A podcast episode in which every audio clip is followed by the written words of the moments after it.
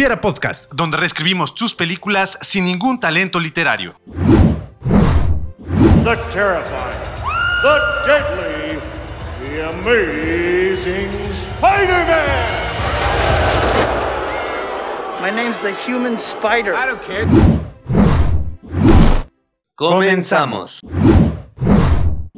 Amigos y amigas del Hubiera Podcast y del Pipila.mx, bienvenidos este día a el episodio número 85 en el conteo progresivo de nuestro programa, episodio 41 de esta tercera temporada que ya es demasiado extensa. Este, no, no, no recuerdo una serie que tenga 41 episodios. Eh, debemos encontrarla. Eh, Don Gato y su bandilla. Nada, nada más fueron 12. Ah. E, Es, es increíble el efecto Mandela que tenemos en esa serie porque creo que nada más son 12, no me acuerdo si son 7 o 12 episodios en Don Gato. Nos los repiten una y otra y otra vez y todos estamos felices. Espero, Pero fue una, sí. fue, fue una serie muy corta, este, en donde en Estados Unidos no tuvo tanto éxito, Ajá. porque justamente ahí Benito Bodoque sí era un, este, 30 un, male- episodios. un maleante. ¿30? Son 30. Ah, ya. Bueno, Sí. eh, en, en est- en este Don Gato y su pandilla, Be- Benito Bodoque, en el, al- el original es una voz grave Sí. y aquí fue el, el acierto del doblaje latinoamericano, la hizo que aquí sí fuera un éxito, pero en Estados Sí, Unidos no, eh, no funcionó. no solamente la voz de Benito Bodoque, sino la voz de todos los personajes, de Demóstenes, de Cucho. Cucho, de to- todos el Panza. todo- todos los nombres, eh, to- perdón, todas las voces escogidas para esta serie fue muy acertada y eh, de hecho era de la época dorada del doblaje mexicano. Ya conforme ha, fue- ha ido avanzando, bueno, no es que haya ido Perdiendo calidad. perdiendo calidad, solamente que ya no se le invierte, bueno, nunca se le ha invertido realmente a Pues es que hay opciones más económicas en otros países. De hecho, los chilenos están perdiendo el acento con la finalidad de impulsar muchísimo su, Su doblaje. su doblaje Sí que sea más... neutro. mm, Exactamente. Ajá. Por eso, por eso México también era muy bueno, porque es un acento neutro, no, no estamos, este, que, que- que a, ra- a raíz del acento se pierda el significado, no se entienda lo que se está diciendo. Sin embargo, pues empezaron a querer cobrar un poquito más y pues en otros lados decidieron impulsar su industria del doblaje. Sin embargo, también el problema de la tropicalización del doblaje pegó mucho. La tropicalización del doblaje, eso que hizo Shrek, que lo hizo bien en su momento, pero que después otras empezaron a replicarlo, es donde empieza a fallar porque cuando lo haces de manera orgánica, de manera natural, se siente y cuando ya lo estás forzando también se siente. En lo personal no me gusta el doblaje de Son como niños porque es una tropicalización. Para mí es una tropicalización forzada. Igual en Deadpool se me hace muy forzado el, el doblaje eh, al español. La, el- la película se me hace muy buena en inglés, pero en español sí me cuesta un poquito de trabajo como captar los chistes y toda esa parte. Pero bueno, hermano, ¿Cómo estás? ya muy bien, muchas gracias. ¿Y tú? También muy bien, muchísimas gracias. ¿Qué desayunaste? Ah. ¿Cómo Mi dormiste? bebito, mi bebito con Kansun. Ok, ¿qué- ¿cómo dormiste? ¿Descansaste? ¿Todo bien? Eh, todo, todo bien. Qué bueno, qué bueno, me da mucho gusto escuchar eso. Pues, aquí estamos reunidos. Así me vale lo que me estás Sí. preguntando. No, pues es que nos, nos fuimos de lleno con Don Gato y su pandilla. Ajá. Este, y pues esta semana vamos Ajá. a hablar de todo este hype, de todo esto que se ha suscitado en el universo cinematográfico de Marvel. Ajá.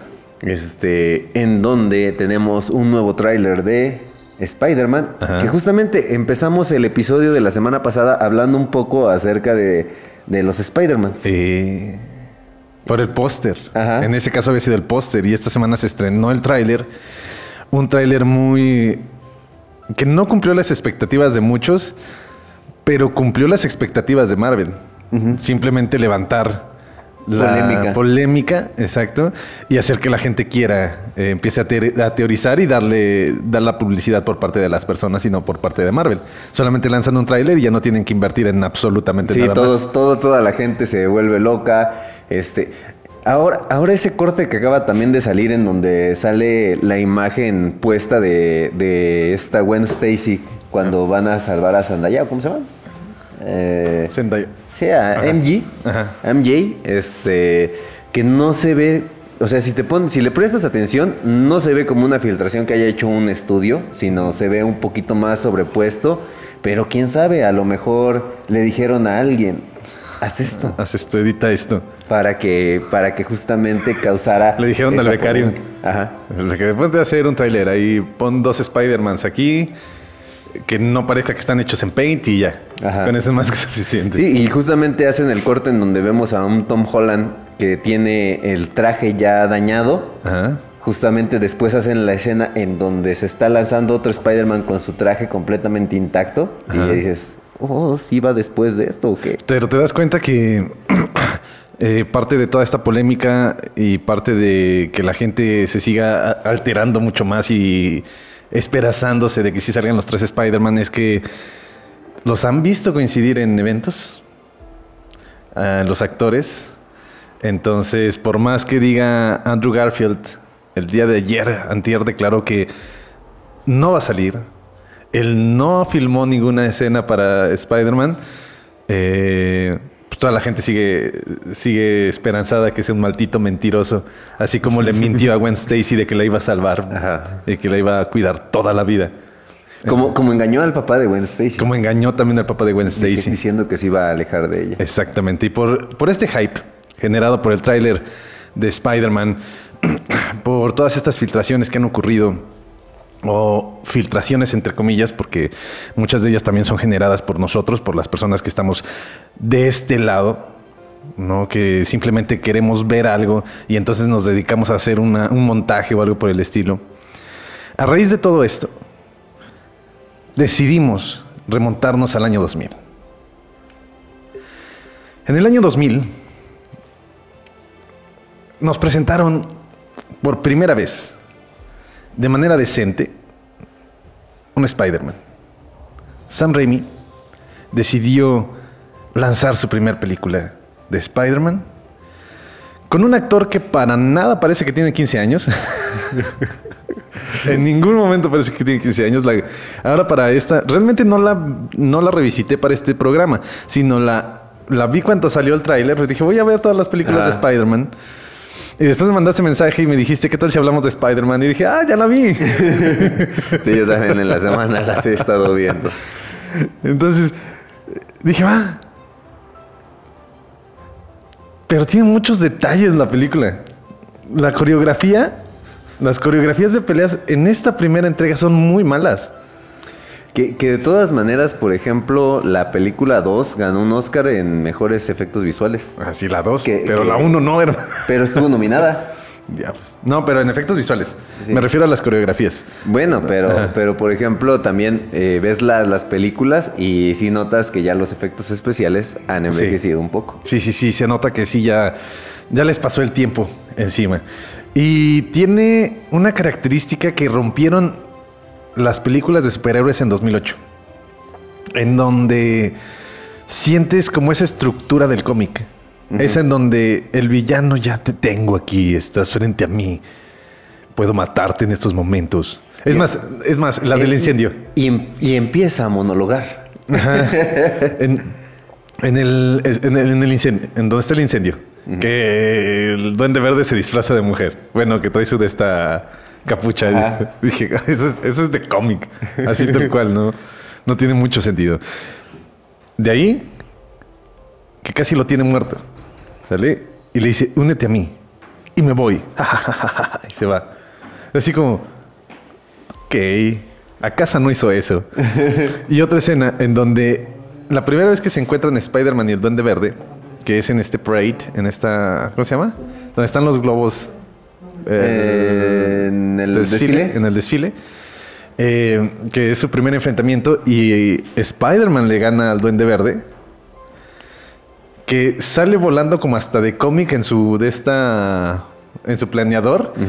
Y casi casi le dice, juro que me voy a vengar de ti, juro que vas a morir, juro que vas a pagarlo. Así como de cómic se me hizo como dos, tres cositas que dije, ok, o sea, entiendo que eh, por la época se representó esta película de esta manera, ¿no? Pero se- ya se entendió que en la dinámica no es necesario hacer este tipo de fotogramas como paralelos a lo que se hacía en los cómics. Ahora ya le agregan muchos chistes, pero esa es otra historia, hermano. El día de hoy vamos a hablar de Spider-Man de Sam Raimi del 2000. Haciendo hubieras de esta película, ¿cierto? Muy bien. Pues, pues en general de, de casi todo lo que viene siendo el universo de Spider-Man, porque sí, les estuve viendo, revisitando todas las películas Ajá. y sí empezaron a, a surgir cosas y, y empecé a ver datitos de las películas y ya, por ejemplo, pues ahí este, vamos a ver qué, qué sale. Este, bueno, antes también de empezar, quisiera agradecer a Susana Aldana por la donación. Ya tenemos un ITI. Y yo quiero agradecerle a Editorial Panini porque sacaron estas figuras hace como 3, 4 años. y pudimos, pude comprar esta y está aquí presente. Les dije, Spider-Man está en el set y aquí está. En exclusiva. En exclusiva. Les aseguro que ningún otro programa tiene. Bueno, hablemos de lo tiene. Ah. Pero parece que en paz descanse ese programa. No quieren hablar de eso. No queremos hablar de eso. Entonces, eh, estamos. Spider-Man. eh, a mí me gustaría presentar el primero, hubiera, pero de historias que aparecieron ya en alguna ocasión y que pasen a la pantalla grande. La mutación no se detiene. La mutación de, Ah, de, de este Peter Parker no se detiene. Y es algo que le está pasando a Tom Holland. Porque de no tener eh, sentido arácnido, en la película de Endgame, ya, no, en Infinity War, ya empiezas a tener... Su punzada. Su punzada, exactamente. y entonces significa, o puede significar que su mutación sigue alterándose, sigue evolucionando. Y entonces que se convierta en un futuro en esta araña gigante y que termine siendo la amenaza del universo cinematográfico de Marvel.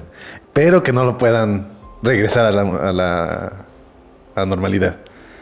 Ahora, por ejemplo, si, si quieres ponerle también a una parte, a, a lo mejor a esta trama en donde pudiéramos tener los multiversos, pudiéramos tener a- al Spider-Man de... Ah, es el del Infinity, en donde es el Doctor Octopus. Spider ah, no, Superior. Spider-Man. ah, ese, ese estaría muy interesante.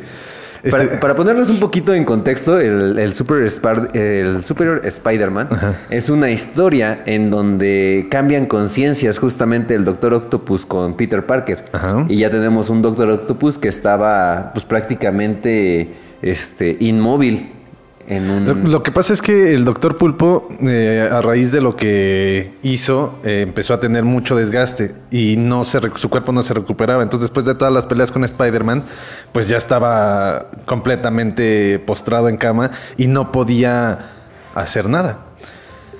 Eh, por alguna razón, motivo, circunstancia, había un casco que lograba hacer algo neuronalmente hablando para ayudar, para resolver un caso Spider-Man.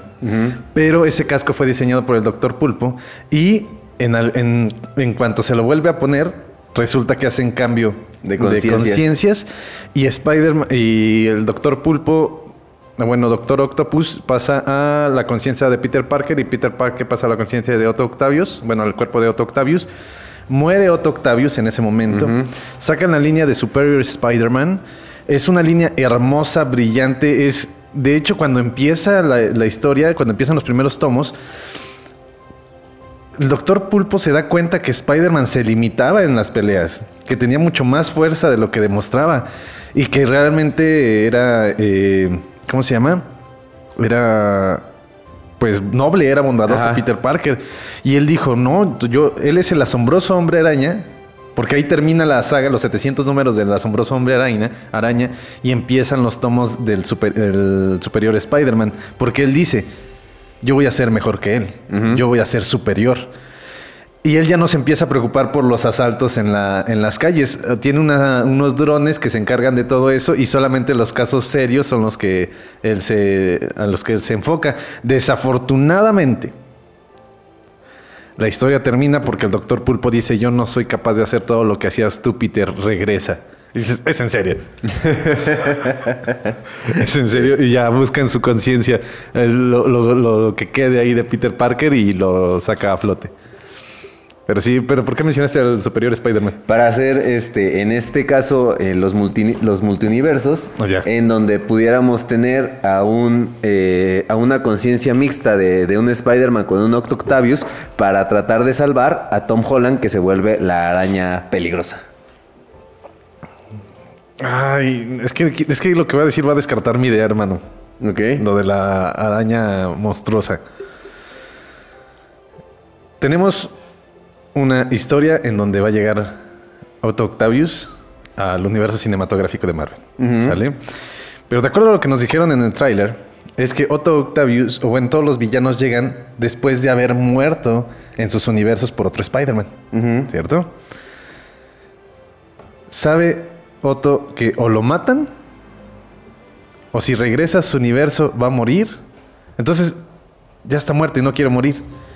Y lo que hace es un casco, supuestamente para ayudar a Peter Parker con esta filtración que tenemos, bueno, esta teoría que tenemos de que supuestamente Otto es bueno. Entonces le pone el casco y resulta que lo que en realidad está haciendo es cambiar conciencias para que él siga vivo en el cuerpo de Peter Parker, de Tom Holland, y al momento de irse, este, en realidad el que se está yendo o el que está muriendo es la conciencia de Peter Parker. Ahora que, por ejemplo, si quieren... si quieren Ah. Es que sí me quedé así como que. eh, ahora, ahora imagínate que, tuviéramos este universo en donde todos. Lo que nadie quiere es ver a tres Tom Holland este, en pantalla. Ima- imagínate que hagan blackfacing para este, hacer a, a Miles Morales. No digas eso. No digas eso. No, Necesitamos a alguien que haga el trabajo duro. Háblale al negro. Eh, ya nos van a correr. Este, que, que, por ejemplo, e- ese lado en donde tendríamos a un Otto Octavius, pues realmente malvado, intentando tomar la conciencia de, un Spider-Man para adueñarse de todo un nuevo universo. Ah, eso estaría. Ok. Va, va, va, vamos a retomar toda la historia. Otto Octavius llega. Se supone que al final de Spider-Man 2, él regresó a ser, pues, la personajera, ¿no? O Sí, sea, pues un- logró vencer a los a, a la inteligencia artificial de los brazos. Ok, llega de este lado. Él llega con cierta conciencia. Pero al mismo tiempo tiene como ese remanente de decir, ah, era, era bueno haciendo lo que hacía, ¿no? Realmente Era bueno siendo malo. Exactamente. Llega, empieza a ayudar a Peter Parker. Los, nan- la- los nanobots de Tony Stark tienen una inteligencia artificial que cobró vi- vida en la segunda película en donde se unieron los Vengadores. Esta conciencia artificial, este- esta inteligencia artificial es Ultron. Ultron.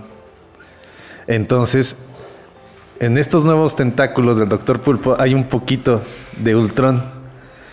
Entonces, busca hacer el cambio de conciencia con Peter Parker, hace el cambio de conciencia con, con Peter Parker, pero en realidad no tenemos un Otto Octavius solo, sino tenemos a un Otto Octavius con una mezcla con, con Ultron intentando dominar el MCU desde las filas de, de los Vengadores.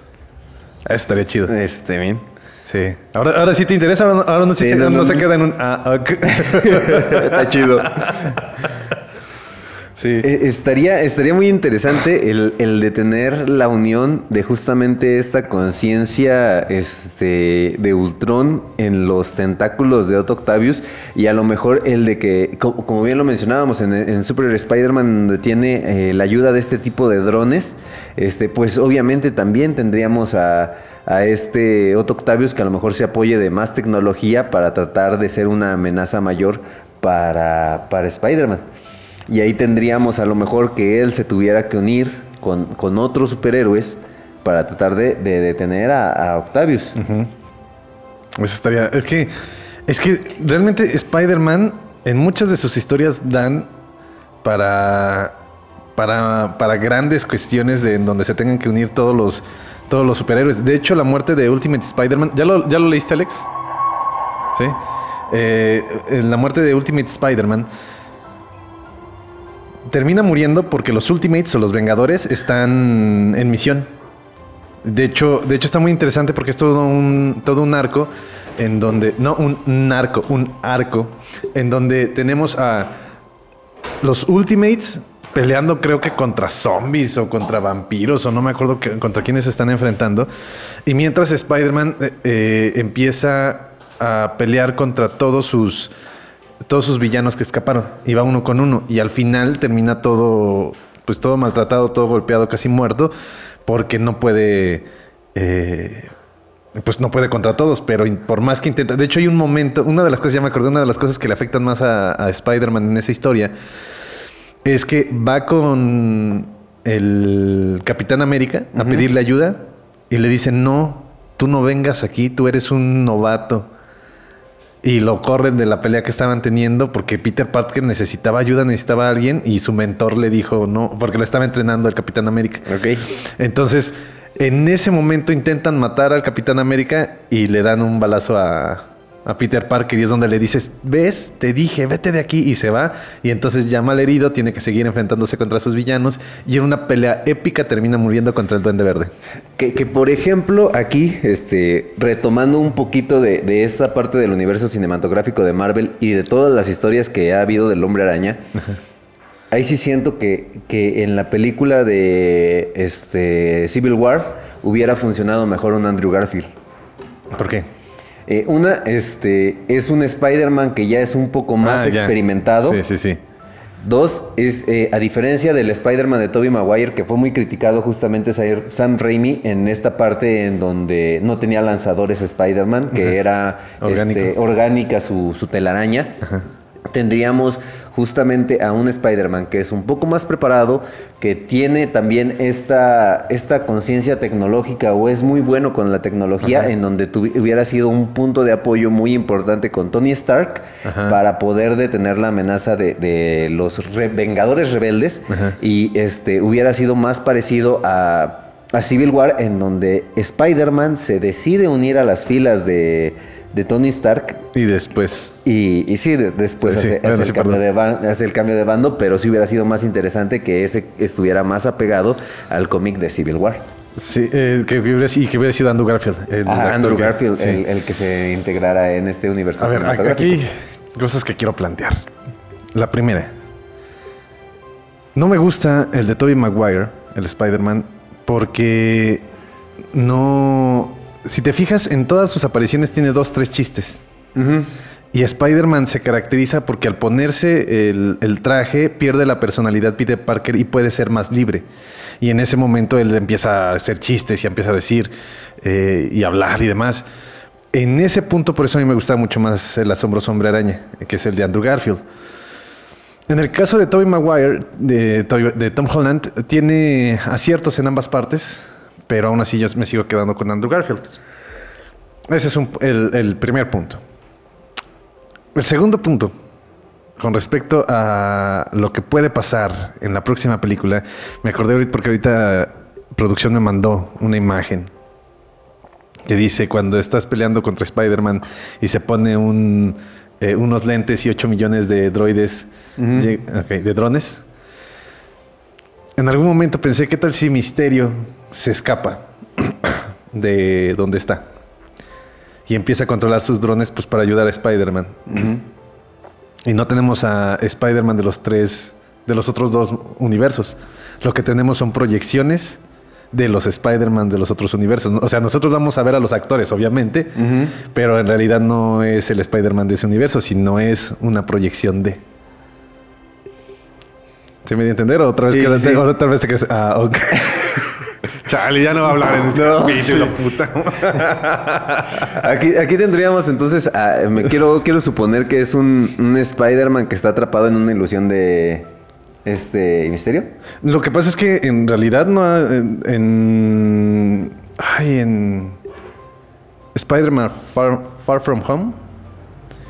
Eh, Misterio realmente pues, son, son las proyecciones con los drones, no hay nada más. Entonces, eh, gracias al Doctor Strange, identifican cuáles son los Spider-Man, pero no pueden traerlos porque a, a- a este universo porque están muertos. Porque están vivos ellos todavía. Los únicos que pueden pasar a este universo son los que están muertos. Por eso entraron todos los super, Los- los, los los villanos. villanos, los que ya fallecieron. Entonces, en ese momento, dice este eh, Misterio, pues lo que puedo hacer es crear a las versiones que ellos conocen de Spider-Man para que sientan la amenaza de su Spider-Man, de la persona que los mató. Aunque le tengan coraje, al final de cuentas no lo van a poder matar porque pues son drones.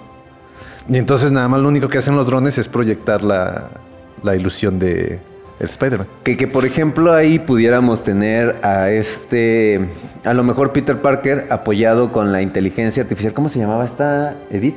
¿O ¿Cómo se llamaba? ¿Cuál edit? La... No- no conozco ninguna No, Edith, no, la, la- Los lentes. Los lentes, ¿cómo no se me acuerdo cómo se llama. Sí, sí, sí. Sí, no, no me acuerdo cómo se llama, pero entonces tendríamos a lo mejor... en- Alexa. Itzayana. Hey Google. en donde tendríamos, por ejemplo, que, que este Peter Parker se apoyara de la tecnología que le dejó Tony Stark justamente para hacer eso. Pero estaría más chido que, que Misterio con una intención de reivindicarse, entre comillas, pero lo que está haciendo es que él quiere ser el único villano dentro de este universo. Eh. Digo, puede funcionar si quieres, si no, mira. Ah, ok. Ahí lo dejamos. Ahora que, por ejemplo, justamente cuando estaba viendo curiosidades acerca de esta cinta, Curiosidades y recuerditos. eh, por ejemplo, la, la empresa esta... Ay, Sony. No, es que primero Canon tuvo los derechos, Canon Pictures tuvo los derechos de Spider-Man, se fue a la quiebra. Ajá. Ya después una compañía que se llama Corco también eh, hizo algunas cintas, no me acuerdo cuáles, pero creo que estaba en hasta trabajó en Robocop. Este y- Oscorp. No. y ya después Laboratorios este, Sony junto con Columbia Pictures adquirieron los, los derechos, pero justamente cuando en la década de los Wayne 80 Industries. No. Industries Wayne, no. Ok. En, en la década de los ochentas, este, se quiso hacer una cinta de Spider-Man, en donde hubiéramos tenido a un Arnold Schwarzenegger Ah. como el Doctor Octavius Ah. Oh. y el, el director hubiera sido James Cameron. Nada más que no, lo- los, guiones que estaban haciendo para esta cinta, al final de cuentas no le terminaron convenciendo y se canceló el proyecto. Estaría interesante eh, si le dieran un poquito de libertad a Arnold Schwarzenegger, porque por infortunio, en los noventas, Arnold Schwarzenegger interpretó a un villano de superhéroes y le fue bastante mal. Ajá, Se congeló. sí. Casi se congela su carrera también porque es malísimo como el Doctor Frío. Pero no es su culpa, ¿no? O sea, al final de Al cuentas final fue de lo que cuentas el guion y la dirección es lo que tuvieron que ver ahí. Exactamente. Y pues aquí ojalá hubieran hecho algo bueno. El problema es que iba a haber muchas limitantes por la época. Eh, si, si aquí las, las coreografías fueron muy complicadas y no se llevaron tan orgánicamente, en aquel entonces hubiera sido más difícil, ¿no? Que, que- que ahora no sé si a ti qué te pareció. Bueno, a mí se me hizo muy agradable que estaba revisando las cintas. La, la evolución justamente de la época de la cinta.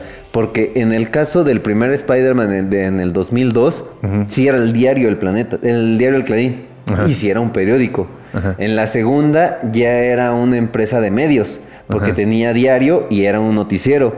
Y en el caso de esta, ya es más como una este de, de historias en internet, ya no es Ajá. tanto un programa. Sí. Entonces, esa evolución de- del, del medio este, también se me hizo Que es, la- bien, bien adaptado pues a la temporalización. que es algo, un- es algo pequeño, ¿no? Algo así como podrías decir sin importancia, pero que si se trabaja en ello, como que te da cierto sabor grato de boca al ver que se está haciendo las cosas así. Amigos, amigas de pipila.mx, a raíz de que el día de hoy hay un compromiso aquí en las oficinas, sí nos vamos a tener que retirar, ¿cierto? Pero si quieres podemos seguir hablando y se va a tener que quedar aquí el productor, aunque... y de repente sale la, cort- la cortina, y ya. No, amigos, nada más quiero decir una última cosa antes de que nos vayamos. Ay, aquí estamos. En la, en la descripción Dice, desentrañamos los misterios ocultos en Spider-Man y te decimos si saldrá Toby y Andrew. Entonces es momento de buscar en Google a ver si van a salir. Para decirles a nuestros escuchas, ¿no? Dice que no hay información sobre esto. Entonces, No hay nada confirmado. no hay nada confirmado. Entonces, pues nos quedamos igual. Habrá que esperar hasta diciembre para saber si Tobey Maguire y si Andrew Garfield van a unirse al elenco y van a pelear al lado de Tom Holland disfrazados de arañas Ok. parlantes. Ahora, Sensuales. ahora vamos a tener a, a Spider-Ham también. Ah, Sería hermoso. Sería hermoso tener a Spider-Ham, tener a Spider-Man Noir, a Spider-Man... El, el- el- Spider. El problema es que ya tuvimos ah, esto en el Spider-Verse en la película, la animada. Entonces siento que ahí sería un poquito complicado como que volver a hacer lo mismo. La parte interesante de aquí sí, sí, sí es como nada más estos tres es- actores interpretando, pero estaría chido que de ahí de repente tuviéramos a un Spider-Ham. Que, que también, por ejemplo, antes de terminar en un dato que quería decir, si, si iba a haber una Spider-Man 4 con este Ah, Tobey sí. Maguire, nada más que eh, los guiones no le terminaron de agradar a Sam Raimi, iban a tener en la 4, iba a ser... Es que, es que el, fracaso de la 3 fue justamente la inserción de tantos personajes. Y en la 4 quisieron hacer lo mismo. Iban a meter a este, al... El, el- ay, al Dr. Connors. Ajá. Iba a ser el lagarto, íbamos a, a tener al buitre, este, no me acuerdo qué otro, creo que, creo que también querían por ahí, estaban a lo mejor meter a Carnage, a la gata negra, entonces sí, sí era algo complicado y ya por eso fue que Sam Raimi decidió descindir. Muy bien, amigos, con este dato, con esta tristeza por no haber tenido una cuarta entrega, con una tristeza absoluta por no haber tenido una tercera entrega por parte de, de Amazing Spider-Man y toda una serie de historias donde íbamos a tener a los seis siniestros y a una serie de villanos más con sus propias películas, nos tenemos que despedir con este dato. Muchísimas gracias por habernos acompañado, muchísimas, muchísimas gracias. Recuerden seguirnos en todas nuestras redes sociales, nos encuentran como el Pipila, como el Pipila, pues sí, ¿Cómo? también. y el hubiera Y el podcast. Hubiera Podcast. Recuerden darle like al video, suscríbanse, compartan, activan la campanita. No cuesta absolutamente nada y a nosotros nos puede ayudar muchísimo. Hermano, ¿algo que quieras decir? No, pues como cada semana coman frutas y verduras. Y por favor, la gente de León, Guanajuato, los viernes y sábados estamos en La Monarca a partir de las 8 de la tarde intentando hacer un poco de comedia, eh, un, un pequeño show de stand-up en donde nos pueden ver participando a mi hermano y a mí. En- eh, los invitamos eh, si tienen algún día la oportunidad de irnos a visitar y pueden pasarse un rato ameno. Exactamente.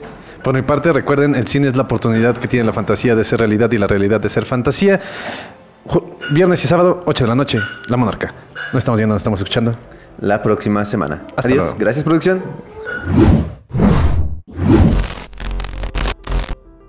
Gracias por escucharnos. Y recuerda, siempre que veas una película, pregúntate, ¿qué hubiera pasado si?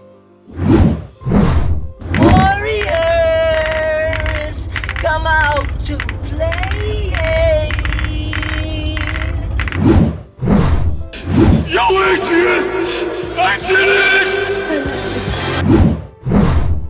did. You crazy son of a you did. You have no power here, Gandalf the Grey.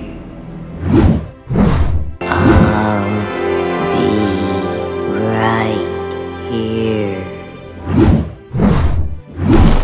Hasta la próxima. Esto es una producción del pipila.mx.